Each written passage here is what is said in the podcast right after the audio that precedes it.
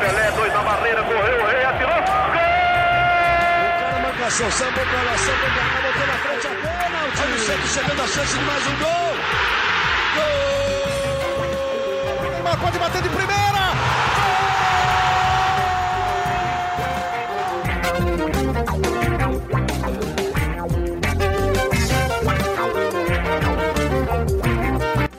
Orgulho que nem todos podem ter. Eu sou o Bruno Gilfrido, estamos começando mais uma semana aqui no podcast GE Santos, mais uma semana sem o Léo. Para quem não estava aqui semana passada, estava esperando a abertura do Léo. Eu estou imitando a abertura dele, mas ele está de férias, né? tá essa molezinha aí durante o mês de março e a gente vai substituí-lo aqui, cada hora com um convidado diferente, cada hora com uma pessoa nova. Hoje, para falar muito da goleada do São Paulo no fim de semana e da estreia do Santos na Libertadores nessa terça-feira, eu aqui com o Diego Ribeiro. É meu chefe, né? Digamos assim, ele vai dizer que não, mas é meu chefe e estava no jogo comigo no fim de semana. Então tá, tá é, preparado para falar sobre, sobre essa partida do Santos contra o São Paulo. Tudo bem, Diego? Um prazer ter você aqui com a gente. Fala, Bruninha, tudo bem? O prazer é todo meu. É, um abraço para você, um abraço para todo mundo que nos ouve. É, você acertou, chefe, não sei onde, né? Mas tudo bem. E, e, sim, estávamos juntos nesse jogo, né? Estreia aí do, do nosso Ariel Rolando no, no cargo de técnico do Santos, né? Óbvio que o resultado foi longe daquilo que ele esperava, mas temos muito a discutir aí, né? Com certeza, um, foi uma noite agitada, né, Diego? Porque a gente, enfim, vai falar bastante do, dos roteiros, do, do, roteiro desse jogo, é, de como é, o jogo se desenhou, né? O primeiro tempo ali muito disputado, e o segundo nem tanto assim, com uma goleada do São Paulo até fácil sobre o Santos. Mas o jogo começou agitado, porque o Santos ia para campo com um time, depois acabou indo com outro, é, um tempo antes do jogo ali a gente noticiou que o Bruno Marques, que seria titular, ia ficar no banco de reservas e que o Pirani ia entrar no, no time titular. É, o Jean Mota viraria falso 9 e o Bruno Marques ficaria no banco. Só que aí, depois do aquecimento em campo, estava chovendo muito no Morumbi no fim de semana, no sábado. É, o campo estava muito ruim, até me impressionou a, o jeito como o campo ficou, depois de meia, 45 minutos, meia hora de chuva ali. É, o campo ficou muito ruim. E aí entrou o Bruno Marques no time, o Pirani voltou para o banco de reservas. Pirani, que é um meia armador, é, o Ola queria deixar um time um pouco mais leve, mas com as condições do campo acabou escalando o Bruno Marques. Mas foi justamente o Bruno Marques, né, Diego, que fez o Santos jogar no primeiro tempo. Pois é, Bruninho. É, a, a, mudança na escalação de última hora ali é totalmente justificável, né? Porque com gramado pesado, né? Teve mais, tinha poça d'água em todo lugar. Então, é claro que a opção pela bola longa, né, pelas jogadas aéreas, aquela bola quebrada desde a defesa, acaba sendo alternativa, né? E o Bruno Marques, né, um cara que, que briga bastante com o zagueiro adversário, né, que faz parede, usa bem o corpo ali para proteger, é, acaba sendo a, a, opção a ser utilizada, né? E ele fez um primeiro tempo bem, bem honesto, assim, eu achei. É, apesar de eu ter achado que o Soteldo foi o melhor jogador do Santos nesse primeiro tempo, mas as jogadas principalmente passaram por ele, né? Justamente essa bola alta, é, a bola quebrada, a casquinha, né? É, ele esperando companheiros ali chegarem para tentar alguma troca de passes. Enfim, é, foi uma mudança justa, né? E depois, claro, com o campo seco, já no segundo tempo, aí sim a entrada do Pirani, de outros jogadores mais leves, aí sim ela, ela, ela se fez necessária, né? É, eu achei até que o Bruno Marques, independentemente de é, finalização, toque, enfim, mas acho que ele fez algo que no segundo tempo faltou para o Santos, que foi segurar um pouco mais a bola lá na frente. Né? Mesmo quando ele não conseguia dar sequência para uma jogada, ele sofreu uma falta de costas, ele escorava a bola para algum companheiro, né?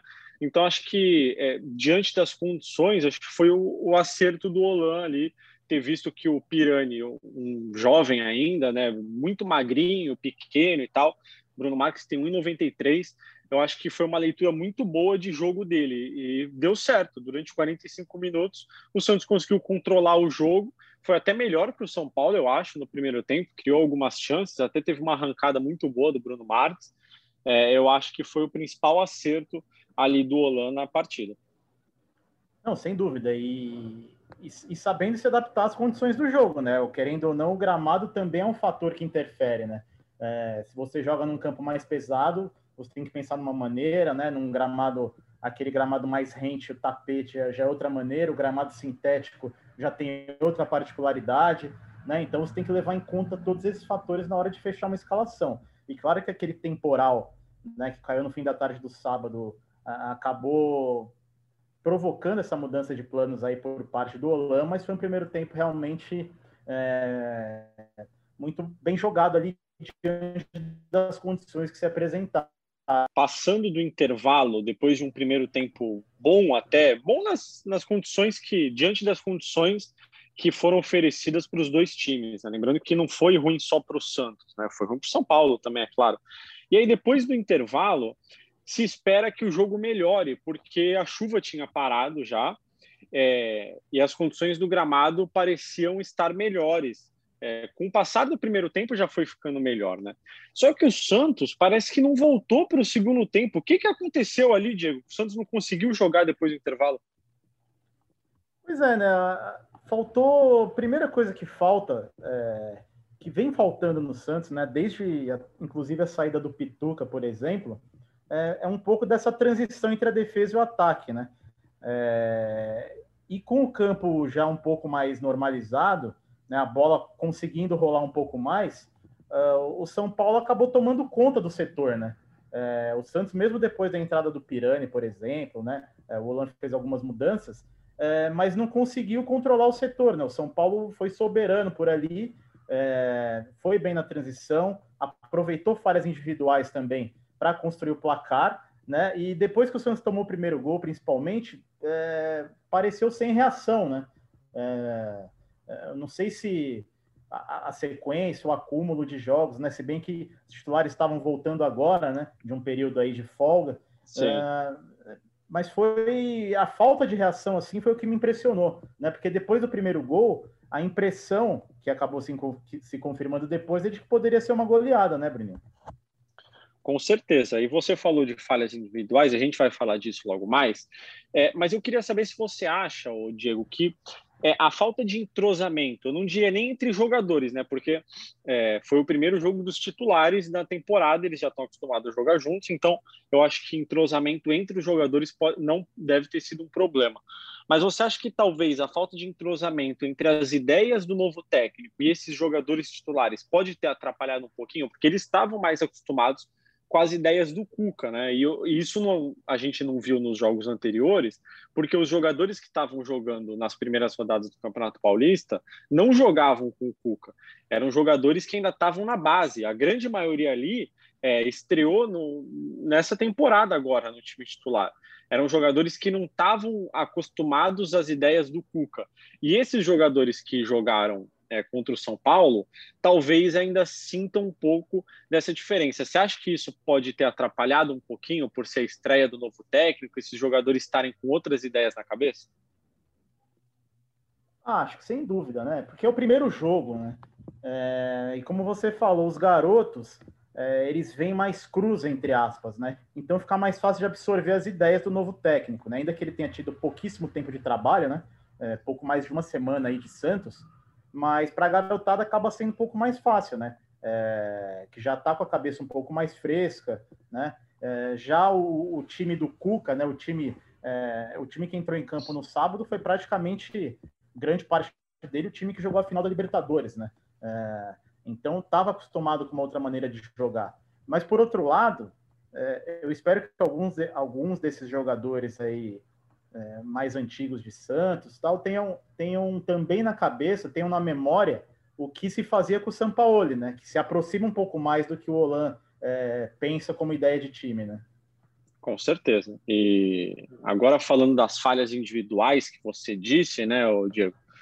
É, eu anotei algumas aqui para a gente debater. O segundo gol do São Paulo é, é um pouco estranho até, né? Porque a bola vai e volta, vai e volta. E aí o Pablo pega a bola perto da área, gira, vai, se afasta, se aproxima de novo. E enquanto isso, o Luiz Felipe tá seguindo ele quase que como um volante ali, né? Ele vai seguindo o Pablo, seguindo, seguindo, seguindo, seguindo, e não comete a falta. Você acha que foi falha do Luiz Felipe é, não ter cometido essa falta no Pablo, ou até roubar a bola, acho que era um pouco complicado, porque o Pablo estava na frente, acho que ele não ia alcançar.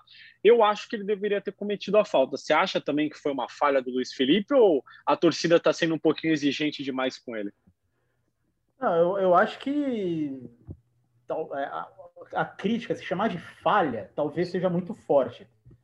Uh, mas eu acho sim que ele poderia ter cometido a falta, né? Ali é você parando a jogada, você né? Você consegue é, recompor a defesa, consegue se, se postar ali. Acho que a bronca com o Luiz Felipe é, já vem de outras, outras atuações dele abaixo da média pelo Santos, né?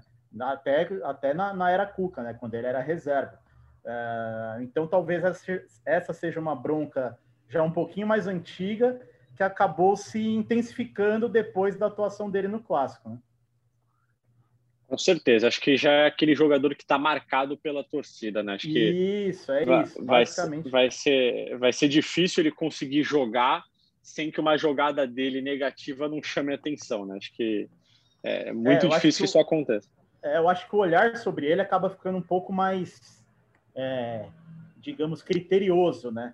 Porque... É, mas, é, mas isso também não alivia os erros dele, né? não, não alivia, contra, não alivia. Contra o São Paulo, acho que ele vacilou ali.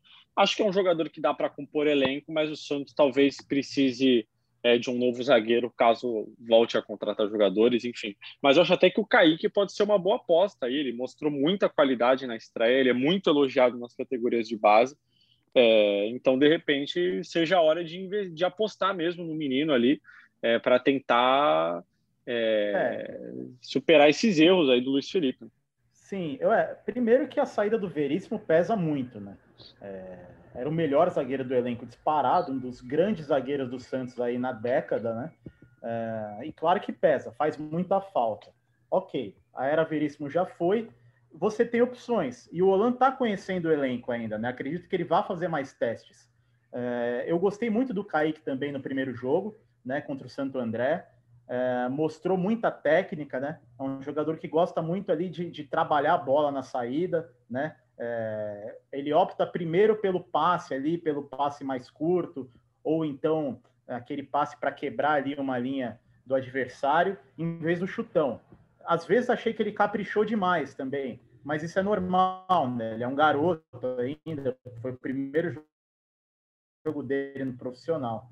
E tem o Sabino também, né? Que querendo ou não, tem uma experiência como titular numa equipe de Série A, né? Foi um dos principais jogadores do Curitiba e também quando teve a chance na, no meio de semana é, fez um gol, né? Foi importante na bola aérea, mostrou segurança. Então acho que são opções. O Holanda tem que ir testando, né? Tem que ir tateando ali o que ele tem no elenco, já que não dá para contratar. Mas acho que tem opções ali. Acho que o Kaique é sim um bom nome, pode amadurecer ao longo da temporada, né? E por que não com uma sequência se firmar aí ao lado do Luan Pérez na zaga, né?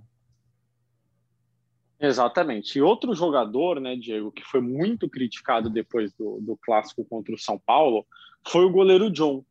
É, no terceiro gol, que também para mim teve falha do Luiz Felipe, porque a, o, o Luan Pérez está na linha de meio de campo, né, para não dar condição para o Pablo, e o Luiz Felipe acompanha o Pablo na hora do lançamento e acaba dando condição para ele. Mas o John sai do gol, fica no meio do caminho e acaba ficando sem chances de fazer a defesa depois do chute do Pablo.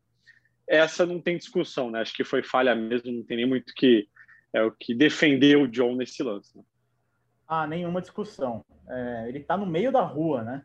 É, e assim, o John é um goleiro que é, joga um pouquinho mais adiantado mesmo, né? Até no primeiro tempo tem um outro lance que ele hesita um pouco também se sai ou não do gol, né? Depois ele acaba saindo, ficando com a bola mas eu sinto ele às vezes um pouco inseguro justamente nesse, nesse posicionamento. Né? Ele joga mais adiantado, mas tem hora que ele não sabe se ele tem que dar um passo para frente ou se tem que ficar, né? E aí também é, entrando também no, no, no, no, histórico, né? Tem óbvio o gol da final da Libertadores, né? Que se discute, né? Que ele dá um passinho para frente, né? E aí não consegue pegar a cabeçada. Uh, mas essa foi uma falha indiscutível. E o Luiz Felipe também, é, a falta de entrosamento, talvez, aí com essa linha de defesa, né? Ele acompanhar o Pablo, um erro primário, né? Você não deixar o jogador impedido ali, deixar a defesa totalmente aberta e ter que correr atrás do jogador. E aí que finalizou para o gol vazio, né? John estava totalmente perdido no lance, é, mas ele tem esse negócio de jogar adiantado, né, Bruninho? Talvez isso acabe pesando aí para uma sequência de temporada se ele vai ficar ou não como goleiro titular. Né? É, era isso que eu ia dizer sobre a final da Libertadores, né? Eu acho que ali é muito discutível. Eu acho que ele não pegaria aquela bola mesmo se ele não tivesse é, saído do gol no, no, lance do Breno Lopes, mas ele abre essa brecha ao sair e ficar também no meio do caminho, né? Porque foi exatamente igual é, em proporções diferentes, porque não estava tão distante da área, já foi um lance dentro da área, mas ele dá um passo para frente e fica sem reação. É, talvez o Breno Lopes não tivesse cabeceado daquela forma, porque não teria o espaço atrás do John, enfim. É, talvez o, o, desfecho do lance fosse outro. É, eu acho que da maneira que o Breno Lopes cabeceou aquela bola, o John não pegaria mesmo se estivesse debaixo da trave. A grande questão é que foi um comportamento repetido dele, né? De sair e ficar no meio do caminho. Isso, justamente, né? Tá, é, se mostrou uma tendência, né? É, dele hesitar algumas vezes na hora de sair do gol, né? Já, já se mostra aí um problema que, que ele tem que corrigir. É, no clássico, como eu falei, teve, teve outro lance que ele hesitou também. Em outros jogos também é, já aconteceram lances assim. É, algumas bolas ele foi buscar, né? Outras a bola não acabou não indo na direção do gol. Só que tem se mostrado uma tendência, né? E, e é uma num, num, duelo de goleiros ali que os dois estão, é, eu vejo os dois pelo menos em níveis tão parecidos um detalhe como esse acaba fazendo a diferença na hora da escolha de quem vai jogar ou não, principalmente as partidas mais decisivas do ano. Né? Com certeza. E o Santos, é, depois da goleada para o São Paulo, já acumula aí três jogos na temporada, né? Sem vitórias, são dois empates e a derrota para o São Paulo. É, o Santos hoje, na tabela do Campeonato Paulista, está em terceiro lugar no grupo D, com dois pontos só. Está atrás do Mirassol, que é o líder, com cinco, e do Guarani, com quatro. Você acha que já tem que ligar um sinal de alerta, Diego? Você acha que tem que se preocupar com essa classificação para o mata-mata ou ainda é muito cedo para isso? É, sinal de alerta eu acho que ainda não, mas só que a gente mal piscou o olho e um quarto do, da primeira fase do Paulistão já foi, né? Porque são só 12 jogos, né? E se você leva em conta que um dos times do seu grupo é o Mirassol, né? Que é um dos, dos melhores times do interior, muito bem treinado pelo Eduardo Batista, né? Teve já um bom início de campeonato, né? Empatou com o Ituano agora no fim de semana.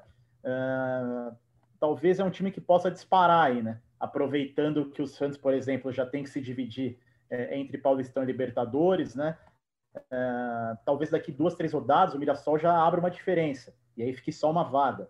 Uh, eu acho, eu acho que o Santos tem que buscar uma reação já nas próximas rodadas, né? Vai jogar agora contra o Deportivo Lara pela Libertadores mas depois já no fim de semana volta a campo pelo Paulistão.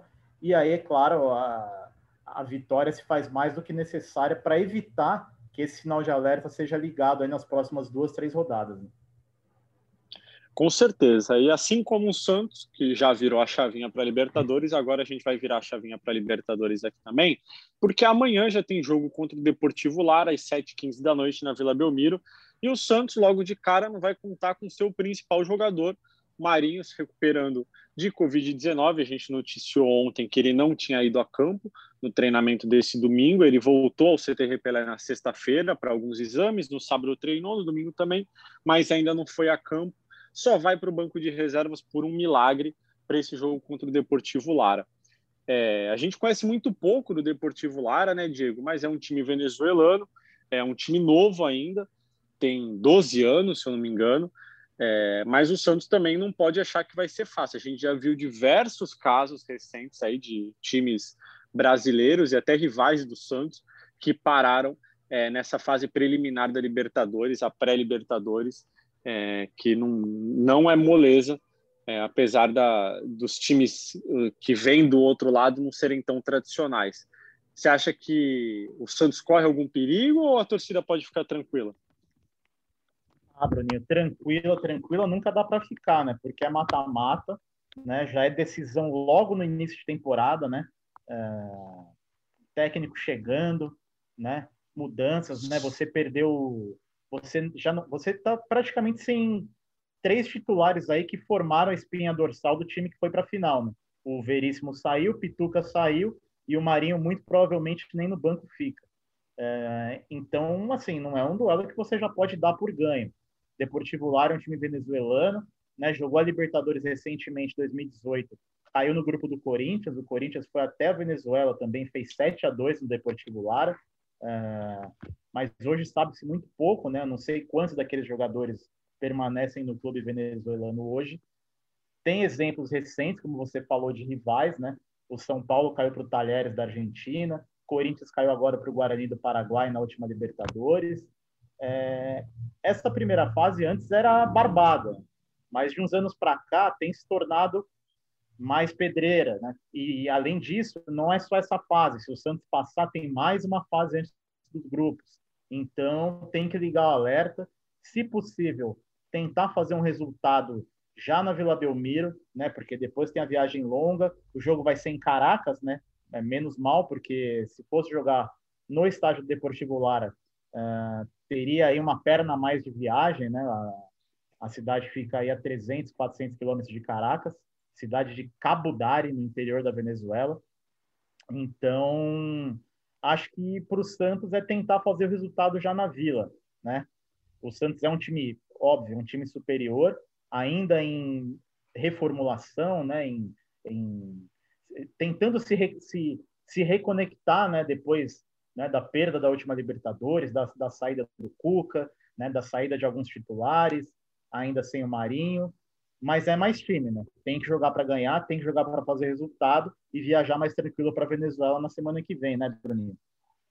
Com certeza. Acho que o importante é amanhã o Santos ganhar, independentemente do placar, para na Venezuela, aí já com o Marinho, é, jogar mais tranquilo. A provável escalação do Santos amanhã deve ser João Paulo ou John. Eu acredito que ele vai de João Paulo, porque o Holan disse já depois do jogo contra o São Paulo que é, mudar o goleiro seria uma tendência é, Sandro na lateral direita, Kaique ou Luiz Felipe ao lado do Luan Pérez na zaga, Felipe Jonathan, Alisson, Sandri, Gabriel Pirani ou Bruno Marques. Eu acho que ele vai de Gabriel Pirani, porque o gramado da Vila Belmiro oferece as condições que ele esperava do Morumbi no fim de semana.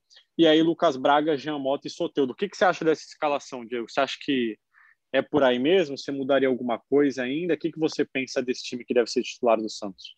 Ah, não, eu acho que o time é esse.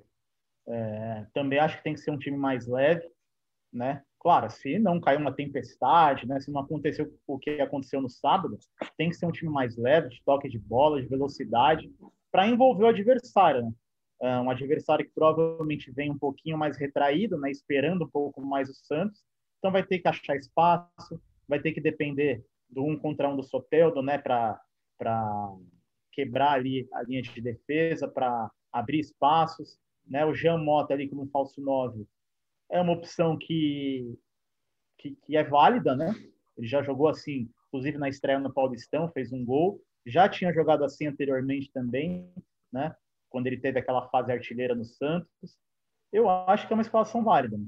É, agora, na zaga, você trouxe a dúvida entre o Kaique e o Luiz Felipe. É, você já iria com o garoto num, num, jogo como esse, num jogo de mata-mata? Né? Eu iria com o garoto por tudo que já está sobre as costas do Luiz Felipe. Eu acho que é um risco muito grande você colocar. Acho que o risco é tem o um risco de qualquer forma, mas eu acho que o risco é maior é, com um jogador que já está pressionado psicologicamente, que vem de alguns erros, que errou no clássico, é, que acabou virando uma goleada. Então, da mesma maneira que eu tiraria o John do gol, eu tiraria o Luiz Felipe da zaga. Você acha que, que é melhor ir com o Luiz Felipe? É, não, e, e, mas tem isso que você falou, né? Porque o intervalo é muito curto, né? É, o, o, clássico do sábado está muito vivo na, na, cabeça ainda, né? De sábado para terça é, é, é, muito pouco tempo. É, na zaga, eu, eu, eu admito que eu tenho dúvidas, mas no gol iria com o João Paulo, certamente, né? Para mim, é um goleiro que, ao longo de toda essa, essa jornada recente, né? De de, de, dúvida no gol, né? O João Paulo foi titular em, em, um momento, o John em outro. Eu, particularmente, achei o João Paulo mais seguro. É né? um goleiro que passa mais segurança do que o John uh, ao longo das partidas. É um goleiro de, além de fazer grandes defesas, os dois goleiros fizeram grandes defesas na temporada, né? É, mas o, eu que o João Paulo um pouquinho mais regular. Né? A, a, bola fácil, é, a bola fácil nunca entra e a bola difícil, muitas delas ele vai buscar. Né? Então acho que o João Paulo está um pouquinho na frente nessa corrida aí. Eu também acho.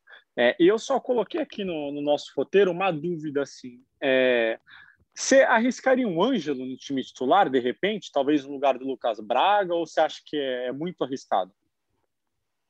Ah, eu acho que já não. Eu acho que o Ângelo ele, ele, mostrou qualidade, já, já mostrou que é um jogador diferente, né? No pouco que a gente pôde vê-lo em campo aí entre os profissionais, é, mostrou que é especial com a bola no pé, né? É um jogador de, de drible fácil, condução de bola fácil, né, habilidoso, muito técnico. Mas acho que o Lucas Braga tem um papel, já tinha um papel na equipe do Cuca, né? A gente tem que ver agora no trabalho do Olan como que o Lucas Braga pode se encaixar. Acho até que pelo estilo, né? Ele é um jogador mais ali operário, né? Digamos assim. Pode ser que perca um pouco de espaço, né? Num time que vai, vai querer ser mais de construção, né? De, de bola trabalhada, e o Lucas Braga não tem muito essa característica, mas acho que para o imediato, para um jogo decisivo como o de agora, eu acho que ainda iria com o Lucas Braga titular, né? até pela importância que ele teve né, em, em, jogos recentes, na reta final da Libertadores. Mas o Ângelo, como opção de segundo tempo, para mim é totalmente válido. E acho também que com o passar do tempo, é outro que vai ganhando espaço, né, tendo mais minutos em campo e naturalmente vai, vai conquistar seu espaço aí na equipe. Concordo com você, concordo plenamente com você. Acho que ainda é um pouquinho cedo para Ângelo, mas a gente estava falando bastante do João Paulo aqui, e o João Paulo hoje foi notícia, porque o Ajax da Holanda demonstrou interesse no goleiro do Santos. É, ele tem contrato até agosto de 2025 com o clube. É, o Ajax, por enquanto, só demonstrou interesse. O empresário do jogador já passou o assunto ao Santos e o Ajax prometeu fazer uma proposta. É, e aí a gente apurando descobriu que o João Paulo, apesar desse interesse, quer ficar no Santos. Ele não deseja sair por enquanto, só que o Santos, por outro lado, em crise financeira, quer ouvir o que o Ajax tem a oferecer. Não descartou a venda, não descarta a venda de jogador por enquanto, porque entende que precisa negociar alguém para equilibrar um pouco as finanças é, desse ano diante de tudo que a gente já falou aqui sobre goleiro e tal, né, acho que a gente concorda que o João Paulo hoje é mais regular, é, talvez esteja mais pronto até para ser titular do Santos, ou Diego. É, e lembrando também que possivelmente vendendo um jogador, o Santos não vai contratar outro jogador, esse dinheiro vai ser usado para equilibrar as finanças. É, você venderia o João Paulo se chegasse uma proposta, digamos, aceitável financeiramente falando? É, Bruninho, na, na situação do, do Santos, né, é, eu acho que a diretoria está na posição dela. Tem que ouvir. Não custa nada ouvir o que o Ajax tem a oferecer. É, eu acho que o Santos hoje não tem, não tem um jogador inegociável, assim, né? Nem o, acho nem o Marinho e o Soteldo são inegociáveis, diante da situação que o clube vive, lógico, né? Claro que o Santos não gostaria de perder seus principais, seus principais nomes. Mas no caso do João Paulo, eu acho que não custa o Santos ouvir o que o Ajax tem a oferecer. Se for um dinheiro razoável, né, que o Santos julgue ser é, importante para o equilíbrio das contas, né, que aproxime um pouco mais do Santos da dessa alforria, né, digamos assim, para poder voltar a contratar jogadores num, num, num, médio prazo, né, não digo nem para agora.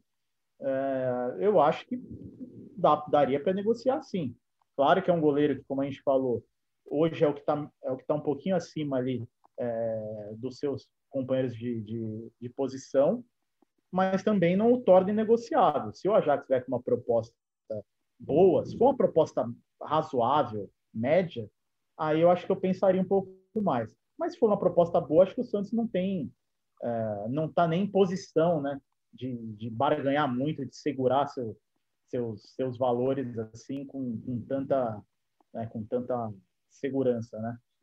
É, eu acho que esse é o grande problema do Santos. É, todo mundo sabe que o Santos vive uma crise financeira, que o Santos tem diversos problemas.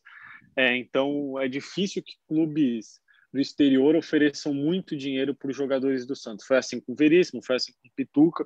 É, então, é, não acho que o Ajax vai oferecer muita, muita grana pelo, pelo João Paulo. Mas de qualquer forma, vamos esperar, vamos ver se essa proposta realmente chega, porque antes disso tem Santos e Deportivo Lara na Libertadores e como é, a gente está aqui substituindo o Léo, né, o nosso nosso chinelinho, é, eu vou encerrar do jeito que ele gosta de encerrar, que é pedindo um palpite. Quanto você acha que vai ser amanhã, Diego, pro, essa estreia do Santos na Libertadores?